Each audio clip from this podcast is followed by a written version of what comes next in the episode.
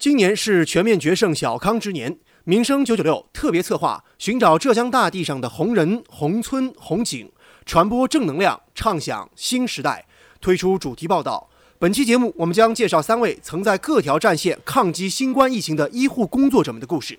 他们分别是海宁市中医院四病区副护士长陈新义，是我们工作的一部分。我觉得，嗯，英雄这个称号真的是受之有愧。嘉兴市中医医院肿瘤科副主任、副主任中医师范一平，想尽一切办法缓解病人痛苦，嗯，这就是我的职业，这就是我做医生的根本目的。还有浙江大学医学院附属第二医院心外监护医疗组长石恒，我觉得这次的胜利是属于所有人的，是属于我们伟大祖国的。请听报道：寻找浙江那片红，有爱就会赢。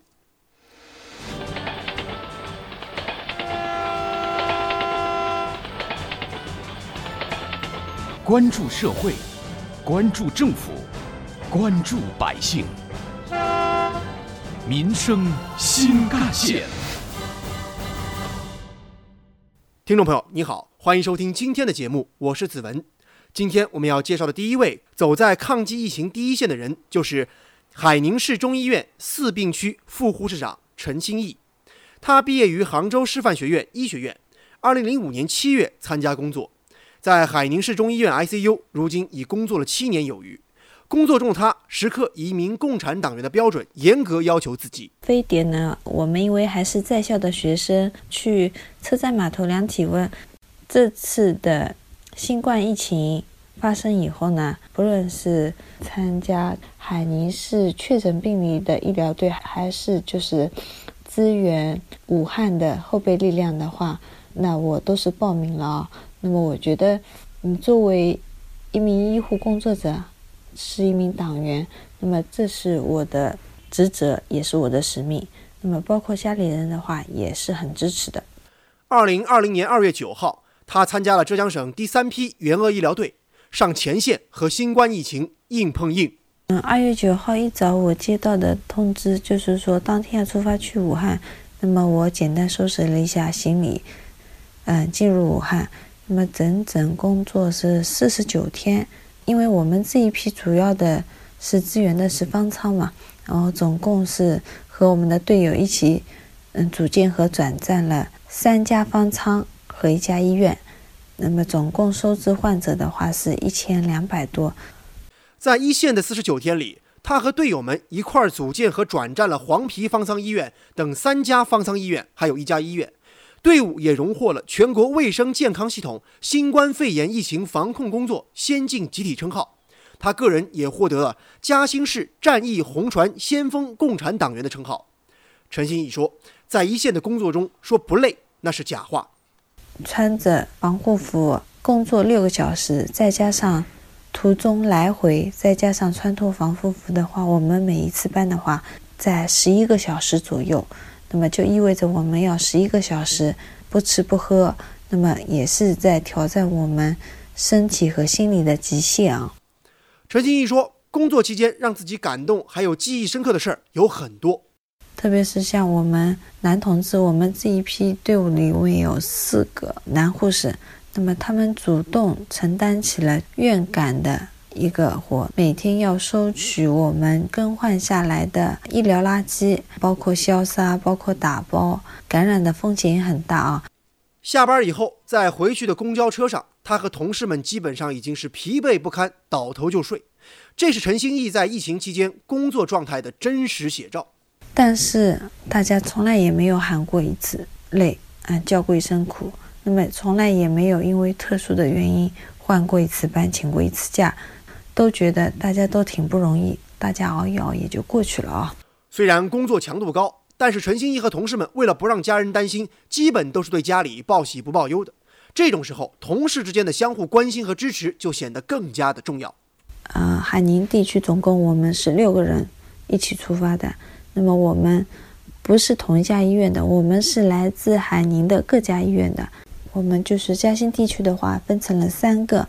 护理小分队，因为已经坚持了十一个小时，那么人已经就是在空腹的状态下，人已经疲惫不堪了，但是我们还有最后一步工作要完成，那就是洗澡。那么洗澡对我们来说就是预防病毒，也是一个比较重要的一个环节啊。嗯，这么强度的工作下面，空腹洗澡的话，也是一个比较大的隐患啊。那么我们每次就是约定半个小时左右，那你洗澡完成以后。必须报平安，肯定会等到群里最后一个人报了平安以后，大家才会休息。除了同事的支持，当地的志愿者和工作人员也给陈新义留下了非常深刻的印象。从酒店的工作人员到接送医护人员的公交车司机，他们也是和医护人员一样，疫情期间不能和家人团聚，而这些人都在默默地为医护人员们付出着。每天的话，就是想尽一切办法。要为我们改善一下的生活饮食。嗯，晚上九点钟下班，那么我们到达酒店的时间差不多在十一点钟的时候。那么他们每次都是会为我们掐好点，给我们煮上一份热的面条。陈新义回忆，在一线抗击疫情的日子似乎过得很快，转眼就到了要返回浙江的时候了。到达浙江以后。那么省里的领导亲自，嗯迎接，真的是他们把我们当英雄。我们觉得真的是我们其实也没做什么，只是我们做了自己该做的事情，这是我们工作的一部分。我觉得，嗯，英雄这个称号真的是受之有愧。如今他最希望做的事儿就是去看望一下自己的恩师。整整是两个多月都没有回家了。最希望做的事情就是，嗯，其实也很简单，就是多陪陪家人。那么还有就是，我的老师是我嗯中专池的班主任，他一直就是对我很好，对我像妈妈一样。再去到他家里再去看看他，嗯，跟他聊聊天。说起自己心中的理想小康生活，他这样告诉记者。嗯，我自己理解的小康，我认为是国家层面的达到小康水平以后，还具备要有一个身心健康的一个身体，这才是我觉得达到的全面的小康。挖掘新闻真相，探究新闻本质，民生新干线。欢迎回来。接下来我们要介绍的这位是嘉兴市中医医院肿瘤科副主任、副主任中医师范一平。二零零八年，他从南京中医药大学中医肺病学硕士毕业，熟练掌握心肺复苏、严重电解质紊乱、急性呼吸衰竭等等常规急重症的抢救以及重症监护治疗。最近三年，他每年急诊诊疗人数近万人次，抢救患者五百人左右。新冠疫情就是命令。春节时，范一平主动放弃和家人团聚的机会，主动请缨，第一时间报名请战，驰援武汉。二月九号接到指示之后，他离开了自己出生刚刚满五个月的孩子，义无反顾的逆行，踏上了支援武汉的抗疫之路。当我跟我的爱人说我要去武汉的时候，其实他也哭了，嗯，但是他没有说其他话，他就是说要做好防护，要安全的回来。其实我到了武汉了之后，我才跟我爸妈讲，我说我去武汉了。嗯，我我爸也是医务工作者，我爸没说什么，我爸就给我发了个微信，说把你的所学带到武汉，好好的工作，把工作干好。但是他说了一句话，说你每天给我发个短信或者视频。嗯，他没有讲什么原因，但是我知道啊，这个就是就是担心。在一线，他是浙江省第三批援鄂医疗队嘉兴队的队长，同时他也是黄陂方舱医院 A 病区副主任和袁家台医院十八病区主任。这次新冠应该是我职业生涯中遇到比较大的挑战了。呃，我以前从来没经历过这些事，这个完全就是一个战备状态，就是就就是去打仗的。现在回想起来，不是说随随便便一个医生都有这个机会去武汉，然后参与这场战役，是我人生中一个。很宝贵的一个经历。回忆过去，刚刚进入方舱医院工作，病人平均年龄参差不齐，医患之间语言沟通也不够顺畅，医护人员来自不同科室，起初彼此并不熟悉。除了自身的磨合，还要与陌生的环境磨合和工作软件磨合。每个人不同的治疗理念也需要磨合。作为团队指挥官，范一平深感责任重大。我们在给他取核酸检测、去咽试纸的时候，很多病人叫我们离得远一点，他们就怕我们感染。啊，当时我们非常非常感动。遇到最大的困难就是，第一个刚开始的时候去的时候，就是防护措施比较比较简陋。我们方舱医院的话，开始看刚开始建的时候，设施比较简陋，要从一个体育馆建成一个医院，你就知道这个难度的巨大性，而且要在短时间之内建成一个嗯能治病的医院，嗯，这个很困难，但是我们克服这个困难，不到三天我们就建好了。作为第三批嘉兴驰援武汉医疗队的队长，范一平深知一人难挑千斤担，众人能移万座山。他想方设法鼓励队员们拧成一股绳儿，形成一个强大合力，实现抗疫目标。回忆起他们团队刚刚抵达方舱医院的时候，范一平说：“患者知道他们是浙江医疗队，都站起来为他们鼓掌，欢迎他们的到来。自己以前从来没有遇到过患者会集体起立鼓掌的情形。同样让自己感动的事儿，在当地还有很多。”我们在武汉期间，我们晚上回去的比较晚，有时候这个到了十一点才到酒店。呃，负责餐饮的经理、大厨，嗯，担心我们肚子饿，他们都在酒店里守着，等我们回去之后，然后才做饭、做做面给我们吃。因为他们这个面啊，做早了之后它就糊掉了啊，不好吃，所以他们等到我们到了酒店门口，他们就开始做。呃，我们很感谢。范一平医生说，有一次他们回去的路上，司机的做法也让自己感到非常的暖心。嗯，我们回去的时候，晚上有时候到了后半夜三点钟，坐汽车回去，路途差不多要一个多小时。我们的司机师傅啊，有时候，嗯，他就会把车子开得很慢，嗯，他就就担心我们太累了，然后让我们想让我们多睡一会儿。其实类似的事情还有很多很多。作为一名中医出身的急诊的 ICU 医生，范一平始终没有忘记使用中医药的方法解决患者的痛苦。中医药首先是治疗急症、危重症，其次是治疗普通病、疑难病，最后才是养生和调理。就是治病救人，不管到哪边、什么时候，最终目的就是想尽一切办法缓解病人痛苦。嗯，这就是我的职业，这就是我做医生的根本目的。时间的积累和患者的信任，也造就了他很多的粉丝。很多老病人只认准他来看病。有的时候，范一平刚刚下夜班，这些病人还是会联系他。范一平总是不顾夜班的辛苦，再次返回医院，满足患者需要。现在的范一平医生早已经回到自己之前的工作岗位了。未来的工作之余，他的愿望也很简单：最想做的事情就是带我的小朋友，我的二宝，呃，才不到七个月，带我们全家。到周边的景点去走一走、转一转，这是我回家最想做的事情。挖掘新闻真相，探究新闻本质，民生新干线。继续回来，接下来我们要介绍的是浙江大学医学院附属第二医院心外监护医疗组长石恒医生。他九六年毕业于浙江医科大学，从事监护工作二十多年。当新冠疫情来临时，他主动报名支援一线。我当时就第一个明确的说，如果在新冠治疗里面需要危重症医生的话，我会第一个报名参加。那这之后，我就在浙江呃卫健委嗯组织援鄂医疗队的时候，那我就呃报名，然后就参加了。那么我呃去了武汉以后，是带领了一个小队。那么，进驻先后去协和医院肿瘤中心和协和西院，那么从事了就是的一个新冠 ICU 病人的救治。因为石恒医生是监护室医生，从业以来一直就在监护室工作。那还有呢，就是呃，在甲流流行爆发流行的时候，浙江省的第一例患者，当时就是我在现场组织抢救的。那我在病房里吃住近二十几天。快一个月，那么最后这个病人成功的转危为安了。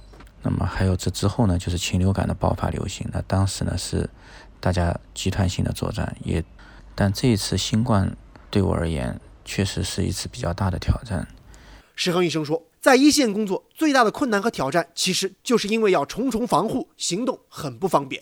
由于就是要戴护目镜啊，然后病房的气温也温度也不能够控制的情况下，在相对条件比较简陋的情况下，要去救治 ICU 病人，这是对我最大的困难和挑战。嗯，我除了要保证病人的救治质量之外，还需要保证自己的队员以及呃当班的护士，他们都不会再被感染，所以这个对我而言压力是比较大的。回忆在一线的时光，让石恒医生感触最深的就是，当时他在完成协和医院肿瘤中心救治的过程当中，要把一些危重的病人转移到协和医院进一步救治。那一天，他负责的是肿瘤中心最后一个病人的转院，所以他在病房里待了将近七八个小时，最后安全顺利的转到协和医院的时候，已经是工作近十个小时了。呃，去转往协和医院的时候，在救护车上，我和一个幺二零医生聊起来，聊天的过程中，我才发现，嗯，这个幺二零医生告诉我，他从武汉疫情爆发开始，他隔天上班，每天上十二个小时。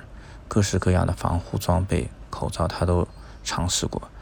这次啊，武汉的抗疫的胜利，其实取决于所有病人家属，还有我们战斗在所有在一线的工作人员，包括志愿者，大家都是英雄。如今，石恒医生早已回到以往的工作单位，但是他心里还牵挂着武汉的人民。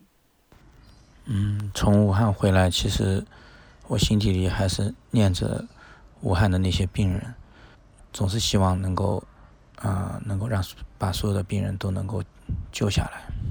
我最想做的事情呢，就是在武汉抗疫胜利以后，我能带着家人，能够漫步在武汉街头，能让他们看看我当时在武汉协和肿瘤中心。和武汉协和西院，嗯，我曾经战斗过的地方，同时也能够看看当地人平安快乐的生活。